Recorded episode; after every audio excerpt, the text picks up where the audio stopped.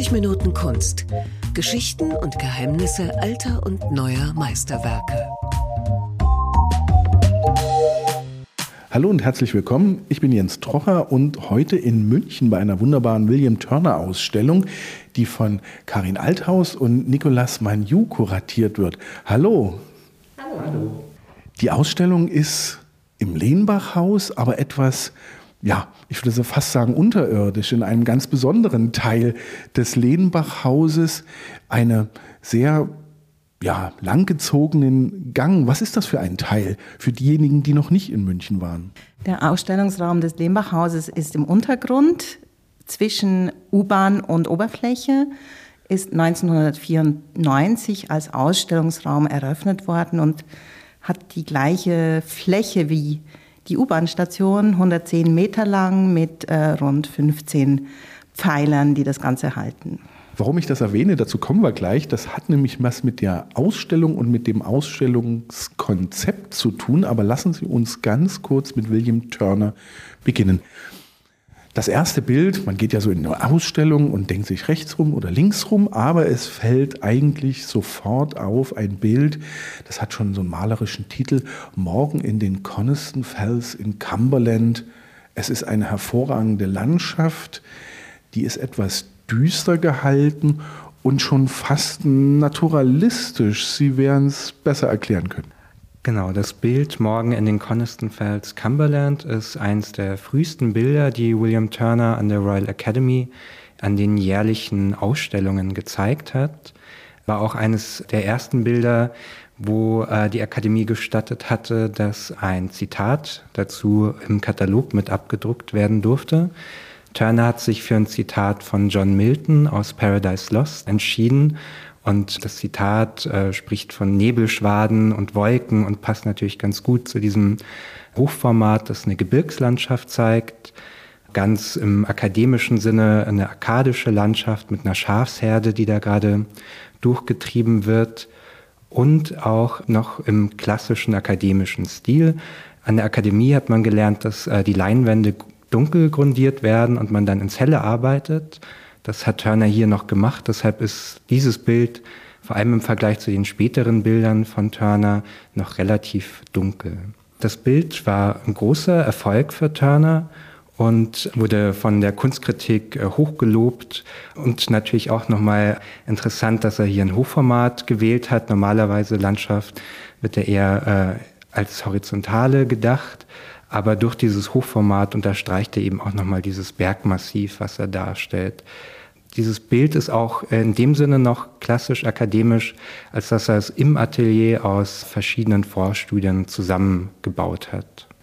Jetzt wird es allerdings schon schwierig in der Ausstellung, denn ich weiß nicht, wo ich hingehen soll. Soll ich weiter geradeaus gehen oder soll ich mich vielleicht schon mal an die gegenüberliegende Wand wenden und dann ähm, sehe ich was ganz anderes. Vielleicht Turners, wie wir oder wie viele sie kennen.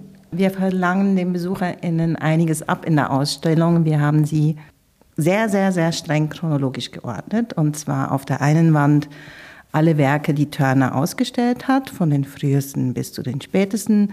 Und auf der anderen Wand alle Werke, die zu Lebzeiten das Atelier nicht verlassen haben, die nur er selbst gesehen hat, mit denen er quasi seine Kunst vorbereitet und entwickelt hat. Und das heißt, man muss zwischen den beiden Wänden eigentlich im Zickzack hin und her gehen oder flanieren oder spazieren, bis man zum Schluss zum Spätwerk kommt und sieht, wie sich die beiden Achsen angleichen, wie Turner immer mutiger wird, immer freier in der Behandlung von Licht und Farbe.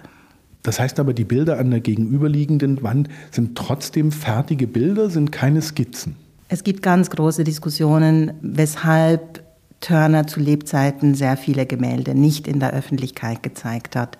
Einiges davon sind sicher Vorstudien, Dinge, die ihn interessiert haben, die er irgendwann wieder aufgegeben hat, Experimente, aber es sind zum Teil, glaube ich, auch Visionen, festgehaltene Visionen, die er insbesondere für sich gemacht hat und die er nur ganz wenigen Menschen gezeigt hat. Ob sie vollendet sind oder unvollendet, hat letztendlich die Kunstgeschichte auch nicht wahnsinnig interessiert, weil diese Bilder für ihn offensichtlich so wichtig war, dass er sie bei sich behalten hat und nicht in irgendeiner Form nochmal übermalt, überarbeitet oder für irgendwas anderes verwendet hat. Wenn man weitergeht, steht man dann vor einer Vitrine. Das finde ich ganz spannend, weil in dieser Vitrine ist ein Buch. Ist das ein Skizzenbuch?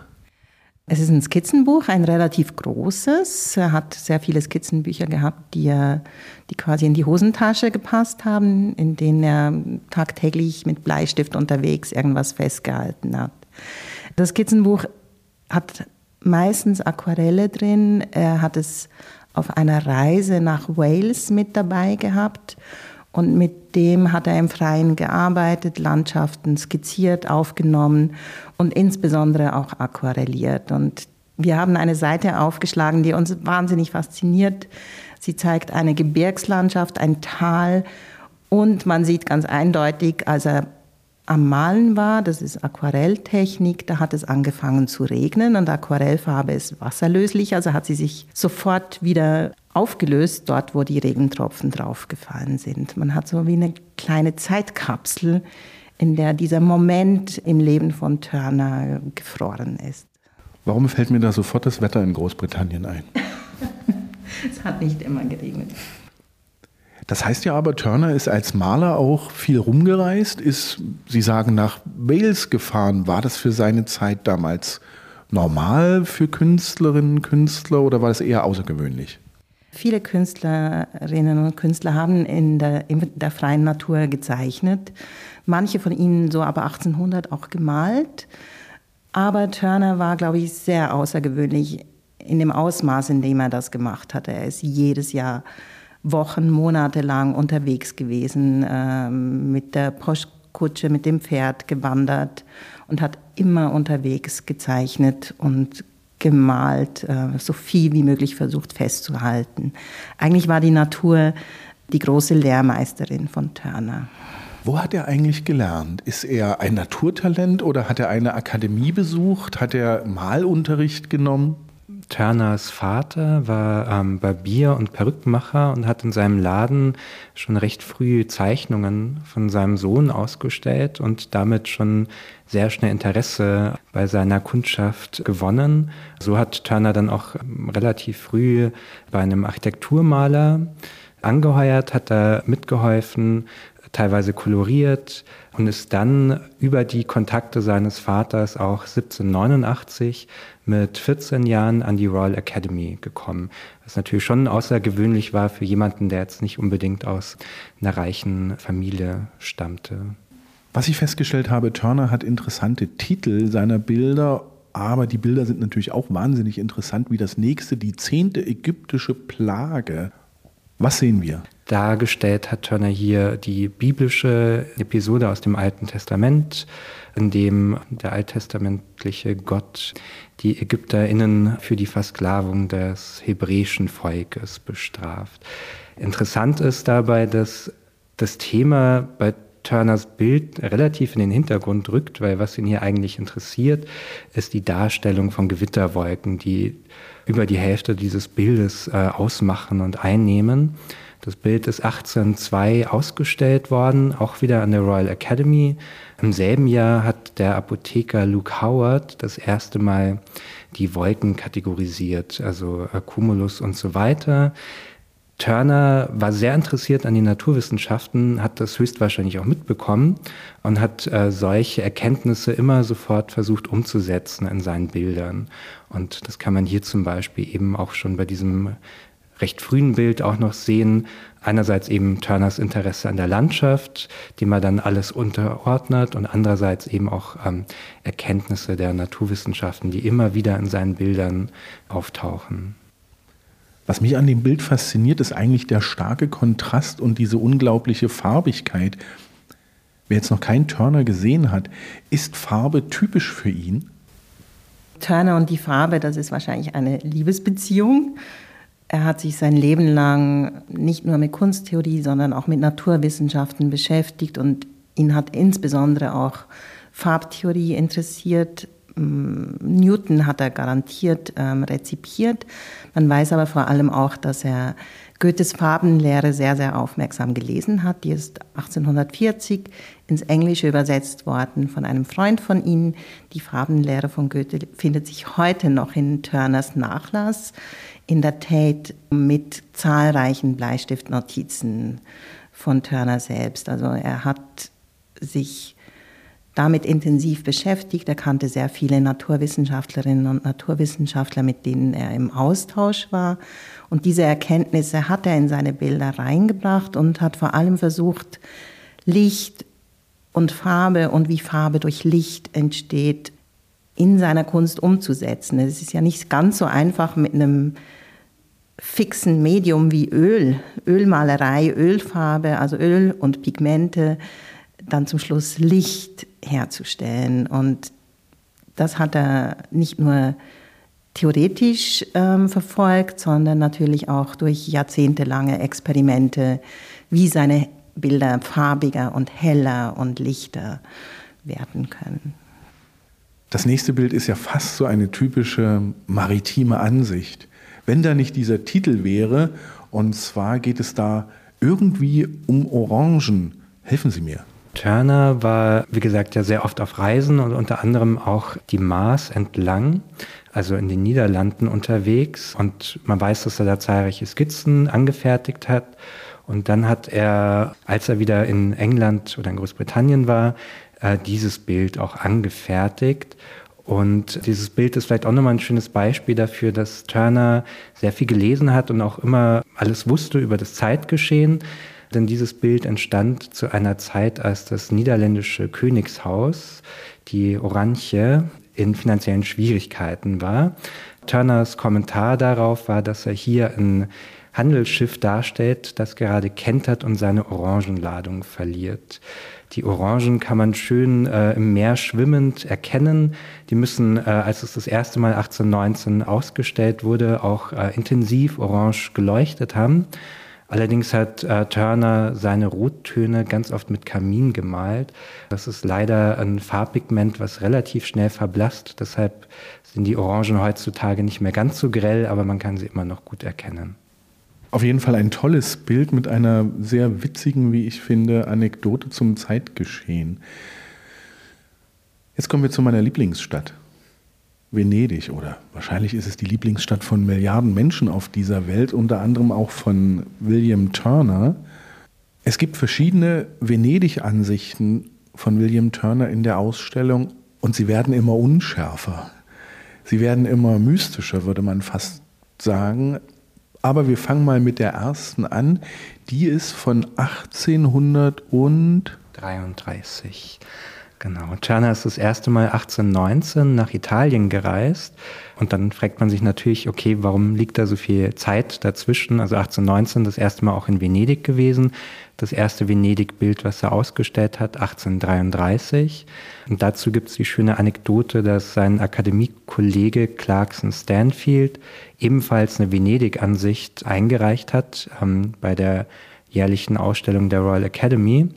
Turner, der immer sehr äh, guten Wettkampfgeist hatte, hat das mitbekommen und wollte da unbedingt auch eine Venedig-Ansicht äh, abliefern und hat dieses Bild angeblich innerhalb von drei Tagen gemalt.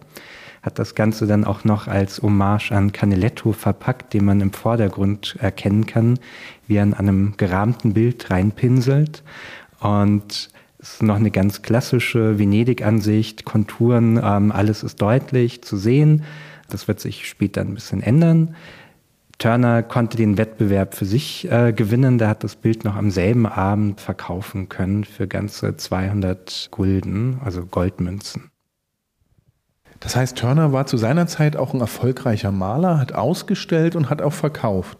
Ja, Turner war äh, immens erfolgreich. Also er kam ja aus relativ bescheidenen Verhältnissen und äh, ist dann innerhalb von kürzester Zeit groß aufgestiegen, weil auch die richtigen Leute seine Bilder gekauft haben, wie William Beckford zum Beispiel. Ähm, und dadurch hat Turner sehr viele Gönner gewonnen ähm, und konnte sich da finanziell recht schnell absichern. Diese Venedig-Bilder, die er nach 1833 ähm, jährlich mehrmals auch ausgestellt hat, also immer wieder neue Bilder angefertigt hat, waren ähm, ja sozusagen ein bisschen sein Renner, äh, haben sich sehr gut verkauft und ihm wirklich auch nochmal enorm viel äh, finanzielle Absicherung gegeben. Waren die nächsten Bilder auch schon beim Publikum, bei seinen Fans oder bei den Käuferinnen und Käufern begehrt? Bei den Venedig-Bildern hat Turner ganz offensichtlich einen guten Nerv in der Öffentlichkeit getroffen. Er hat sie genutzt, um seine Vision immer stärker auszubauen. Die werden immer unscharfer, farbiger, lichtdurchfluteter. Es gibt Bereiche, wo, wo man das Gefühl hat, da verunklärt der Nebel den Horizont und die Konturen der Stadt. Und obwohl er da so weit gegangen ist in der Auflösung von Formen, ist ihm das Publikum gefolgt. Das kann mit Venedig zu tun haben, denn Venedig hielt man, glaube ich, allgemein für eine sehr spezielle äh, Stadt. Man hat die Bilder als Feen oder Märchenbilder bezeichnet, weil sie eben dieses unglaublich Luftige ähm, drin haben. Venedig hat Turner ermöglicht, seine Art der Malerei öffentlich bekannter zu machen. Bei diesen Bildern hat es auch funktioniert. Die waren sehr, sehr erfolgreich. Wenn er das in anderen Gemälden gemacht hat, ist er dann doch wieder kritisiert worden, dass er zu unscharf, zu unklar, zu unfertig und was man da alles noch an Adjektiven ähm, nehmen kann, gemalt hat. Was die Bürger an Turner auszusetzen hatten, dazu kommen wir gleich noch. Aber erst fasziniert mich noch ein Bild. Man sieht einen, ja, ein Schiff. Es sind eigentlich zwei Schiffe, aber es sind keine Segelschiffe mehr. Tatsächlich sind es eigentlich drei Schiffe. Also es äh, sind zwei Dampfschiffe, die im Hintergrund so ganz geisterhaft ein ehemaliges Kriegsschiff abschleppen, die Temeraire, die äh, im Kampf gegen Napoleon sich verdient gemacht hatte. Und Turner hat hier eine Vorstudie angefertigt zu eben diesem sehr berühmten Bild The Fighting Temeraire, was sich heute in der National Gallery befindet.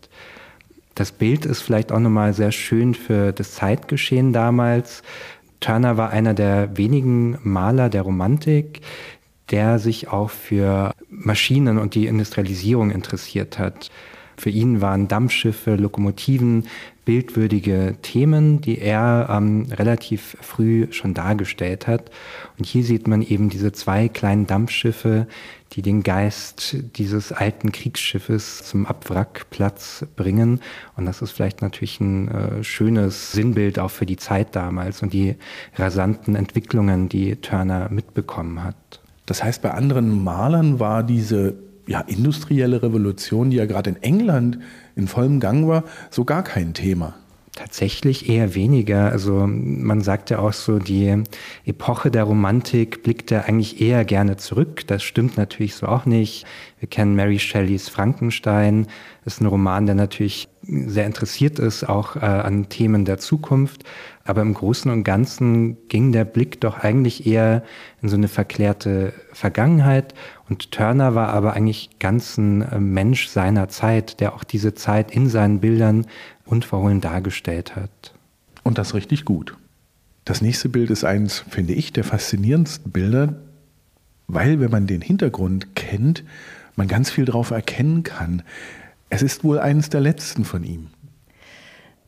Ja, das Gemälde äh, The Visit to the Tomb ist 1850 ausgestellt worden. Das war das allerletzte Jahr, in dem Turner öffentlich ausgestellt hat. Ein Jahr vor seinem Tod. Er war schon ziemlich alt und eigentlich permanent krank und trotzdem hat er versucht, diesen Rhythmus jedes Jahr auf der Royal Academy Dinge zu präsentieren, einzuhalten. Und er hat in diesem letzten Jahr drei Gemälde gezeigt, die die Geschichte der Dido abhandeln.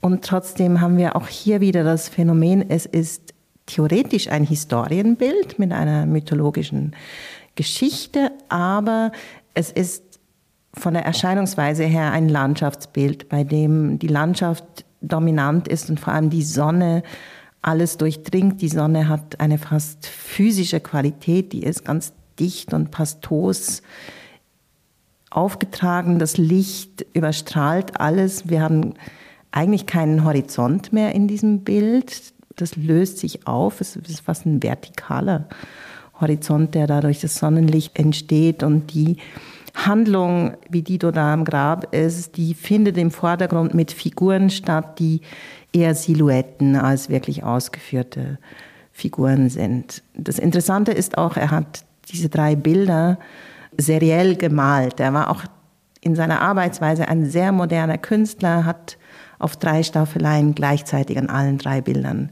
gemalt, als würde er durch den Raum wirbeln. Und da war er Ende 70 unglaublich dynamisch immer noch in seiner Arbeitsweise. Ist die Geschichte aus einem mythologischen Hintergrund entstanden? Ist sie wahr?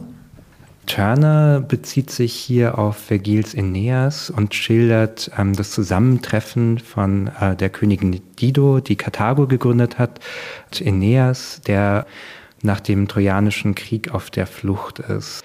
Er verliebt sich in Dido aufgrund einer Intrige der olympischen Gottheiten, verlässt sie dann letzten Endes aber auch wieder und äh, Dido wird daraufhin Suizid begehen.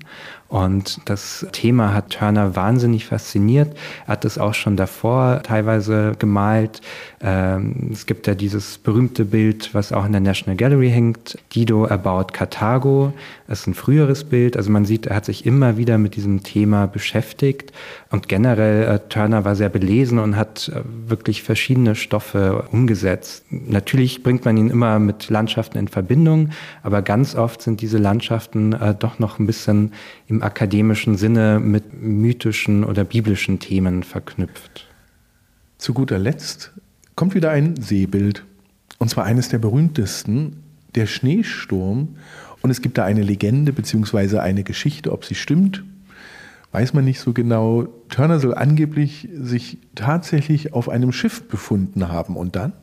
Turner sagt, er hätte sich auf einem Schiff an den Mast binden lassen von der Besatzung, damit er im Auge eines Sturms den Schneesturm beobachten konnte, vier Stunden lang, um zu sehen, wie sieht das denn jetzt wirklich aus. Und er hat diese Geschichte selbst in die Welt gesetzt. Es ist also keine Anekdote, die jemand anderes erfunden hat. Und klar, es stellt sich die Frage, stimmt das tatsächlich? Ich traue es ihm zu, weil er wirklich besessen war, wenn es um seine Kunst ging und, und keine Strapazen gescheut hat. Und er hat dieses Gemälde gemalt, das quasi ein Dampfschiff in Seenot in einem wirklich wirbelnden Schneesturm zeigt. Und dass er hier auf eine persönliche Erfahrung zurückgreift, kann man sich sehr, sehr gut vorstellen. Er war auch tatsächlich enttäuscht, als dieses Bild keinen Anklang fand. Das Publikum war ziemlich befremdet davon, was er jetzt hier macht. Ähm, man hat ihm vorgeworfen, er hätte hier mit allen Utensilien seiner Küche oder Waschküche gemalt, Seifenlauge.